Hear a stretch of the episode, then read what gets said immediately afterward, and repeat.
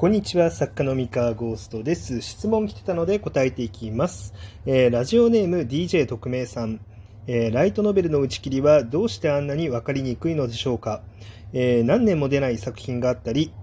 一巻の後に音沙汰がなかったり、打ち切りになった時には打ち切りになりました報告をしてほしいなと思ってしまいます。ということで、えー、DJ 特命さんありがとうございます。まあ、これについて、まあ、まずは、えー、自分の考えがどうこうというより、えー、なんで、え打ち切りが分かりにくいのかっていう、まあ、事実の方から説明しようかなと思います。で、こちらなんですが、まず、えそもそもえっ、ー、と、厳密には打ち切りというものは存在しないというところが理由の一個ですね。うん。あのー、これどういうことかっていうと、まあ、事実上打ち切りのようなものなんだけれども、えー、その打ち切りは、えー、確定していない、いないと。あの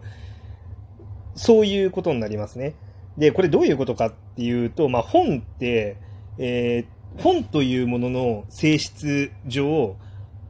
いつ売れるかわからない。まあ、いつ事情が変わって、えー、復刊するかって正直わからないんですよね。えっと、ライトノベルだけを見ていると、まあ、なかなかないと。その一巻売れなかった時に後から逆転するってことはほぼないんですが、ま、実はそのライトノベル以外のね、あの一般小説とかって、なんか突然5年前の本が10版かかったりとか、えー、もうそれこそ20年前の本が、え、いきなり話題がね、沸騰して10版かかりましたとかってあるんですよね。だから本の世界って、あの、一概にこうなんか、なんだろう、売れなかったらそれで終わりみたいな、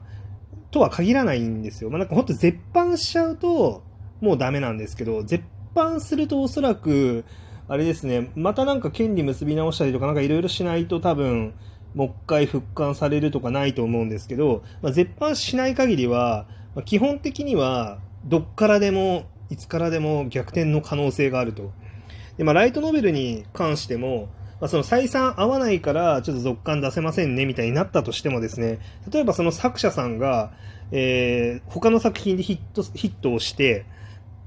ヒットをした結果、まあ今まで打ち切り採算、あの、採算合わないから打ち切りだねって言われていた本も、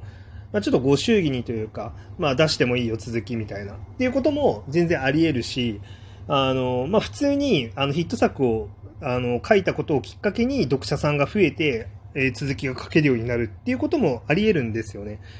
あり得るので、まあ、基本的には打ち切りになっていても、まあ、告知をしないというか、まあ、打ち切りではないから告知をしないっていう。あの、告知をしてしまうと、打ち切りが確定してしまうんですよね。まあ、確定というか、うん、なんて言うんだろう。まあ、その後に続きを出すときに、なんだろう、こう、終わってたはずだけど続きが出ますっていう、まあ告知をしないといけなくなったりとか、まあなんかそういういろいろがあるんですよ。まあなので、あの、じ、あの、じ、なんだろうな、えっ、ー、と、打ち切りの発表って基本されないと。うん。あの、いつ続きが出せるようになるかわからないからねっていう。ほぼないんだけど、ほぼないパターンなんだけど、ただ、あの、0%ではない。あの、しかも過去に事例がないわけでもない。あるんですよね、ちゃんとね、事例が。まあ、だから、あの、確率が1%未満だったとしても、まあ、そういうことがあり得る以上、まあ、打ち切りにしてしまうということは、まあ、基本的にはない。で、あの、作家もそれを望まない場合が多い。まあ、やっぱりその、結構ですね、この作品売れなかったけど、自分としては完結まで書きたかったっていう作品があるっていう作家は結構いて、えーと、そういうのってやっぱりそのヒットしたらご祝儀で最後まで書かせてもらえるんじゃないかみたいなことを思いながらあの書くあのヒット作をねあの作っていくっていうのは全然あることなんですよ。まあ、なので、まああのまあ、そういうのもあって、まあ、打ち切りっていうのは発表しないっていうのがありますね。うん、で、えー、っとですね、あと、まあ、それとプラスして、えっと、この DJ 特命さんの、え質問の中にあった何年も出ない作品があったり、え音沙汰がなかったりっていうのがあるじゃないですか。これ、本当に打ち切りではないというあ、本当に打ち切りではないというか、売上的にも全然続刊出せるんだけど、出てないっていう場合も全然あるんですよ。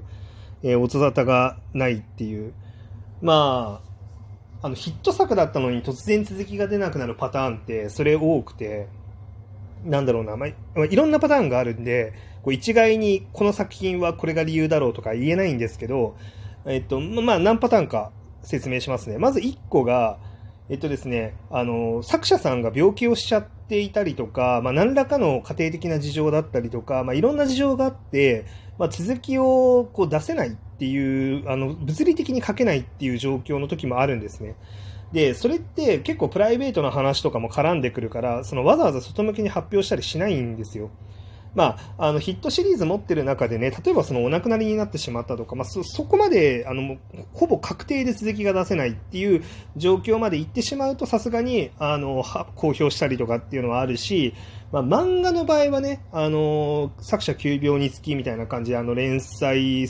今中断してますっていう、まあ、そういう発表をすることあるんですけど、あの小説の場合って、まあ、連載中であっても、例えばその雑誌で毎週連載してるとかそういうわけでもないので、もともと不定期刊行だったわけじゃないですか、文庫って。まあ、3ヶ月に一遍の場合もあれば、4ヶ月に一遍の場合もあれば、まあ、ちょっとスランプになると1年後にね、続きが出たりとかって、まあ、それもともと不定期なのもあって、あんまりこう作者が、あの、ちょっと病気なんで続き出せませんっていうのって発表しないんですよね。まあ、なので、まあ、結構その、体調を崩してたりとか、まあ、家庭のトラブルだったりとか、まあ、あるいはその兼業の作家、他の仕事を持ちながら、えー、小説を書いてますっていう人の場合は、えー、他の仕事の方がもう多忙になってしまって、えー、書く時間が取れないとか、まあ、そういうのもあるんですよ。なので、実際に打ち切りではないっていう場合もありますと。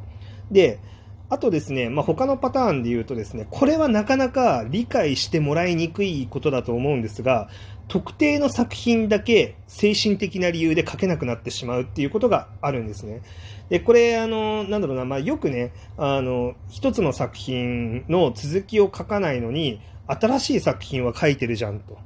あの、新作書いてるじゃんと。ってことは、この人この作家さん活動してるのに、なんで前の作品続き書かないのと。それって打ち切りなのみたいな、え、ことを思われることあるかもしれないんですけれども、えっと、これは全然、あの、そうではないという場合もある。まあ、場合もあるっていうだけなんで、あの、全部がそうではないんですけど、あの、あるんですよね。あの、特定の作品だけ書けなくなってしまうっていうのは、本当にあることで、ででもこれなかなか理解されにくいと思います。えっと、まあ、やっぱりね、その作品って自分のこう、中にあるものを削り出して、えー、発表するので、えっと、なんだろうな、例えば周りの環境が変わってしまった結果、えー、楽しい話を書く書くのが辛くなってしまうっていうこともあり得るし、逆にその、シリアスな作品だったり人が死ぬ話みたいなものが書けなくなってしまうっていう場合もあるんですよ。で、まあ、例えばね、うんとこう、たてちょっと男性向けサービスシーンが多い、あのつまり若干エッチなあの描写とかがあるような、えー、作品を書いていたんだけれども、こう結婚して子供ができて、えっと、そのなんだろうな、子供になんか読ませたいものっていうものとかがなんかあ改めて出てきちゃったりとかしたときに、あの、なんて言うんでしょうね、まあ、そ影響を受けてしまう、その精神的にね。で、こう、そこを、まあ一応プロだからっていうことで、あの、しっかりと理性的に割り切るっていうことができる人ももちろんいるんですけど、まあ中には、まあどうしてもね、あの引っ張られてしまうっていう人もいる。うん。まあ、それは、あの、仕方ないですよね。割とその、まあ、そこはその自分の、まあ、精神とか自分の持ってるものっていうのを削り取って作品って作ってるんで、あのそこをね、理屈だけであの割り切れないっていうことは全然あり得ることですね。はい。まあそういうこともありますと。まあなので、意外とその音沙汰がないとか、まあ、あの続きがなかなか出なくて、えー、なのにまあ他の作品を書いてるからといって、えー、まあ打ち切りだなのかっていうとそうではないっていうこともありますね。うん。でこればっかりはね、もうね、しょうがないですね。あの、書ける、あの、精神状態に自分を持っていかない限りは、あの、前に進まないので、あの、多分編集部としても、まあ、続き出してほしいなって思ってるかもしれないけど、まあ、あの、どうにもできないっていう、まあ、そういうこともありますよと。うん。まあ、まあ、これはね、特定の作品がどうとかいうつもりは一切ないんで、あんまり、あの、あの深読みしないでほしいんですけど。うん。はい。えー、っていう感じですかね。うん。で、打ち切りになった時に打ち切りになりました報告をしてほしいなという気持ちに対する、まあ、個人的な意見、まあ、僕の、僕自身のね、個人的な考え方をお話しすると、まさしく、そうだと思います。はい。あのまあ、ただ、なんか打ち切りになりましたっていう報告じゃなくて、まあ、個人的にはね、あの、打ち切りが決まって、この間までですって言われた間で、しっかりと完結をすると。まあ、この作品はここまでですと。普通に、あの、それを面白くしっかりと、あの、最後、最後を飾る。それが必要かなと思ってます。そして、ちゃんとこの間で完結ですっていうことを言う。うん。でわざわざね、打ち切りですっていうのは言わなくていいと思うというか、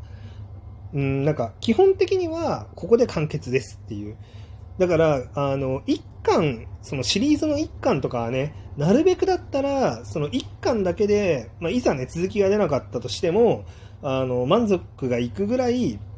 まあ、面白いものっていうのをしっかりと作り込む。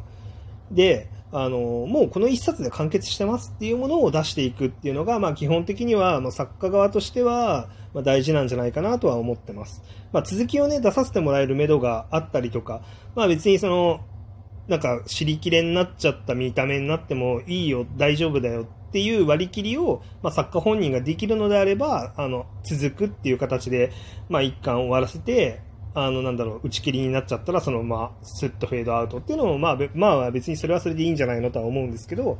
まあ、ただ、まあ、その、ある程度ね、まあ、ここで完結ですっていう、まあ、見せ方を、まあ、読者にで、あの、できる、え、形で出していくっていうのは、ま、大事なんじゃないかなというふうに、ま、個人的には思いますと。はい。えー、というわけで、今日の話は以上でございました。他にも何か質問ありましたら、お便りなりなんなりで、えー、届けてください。以上です。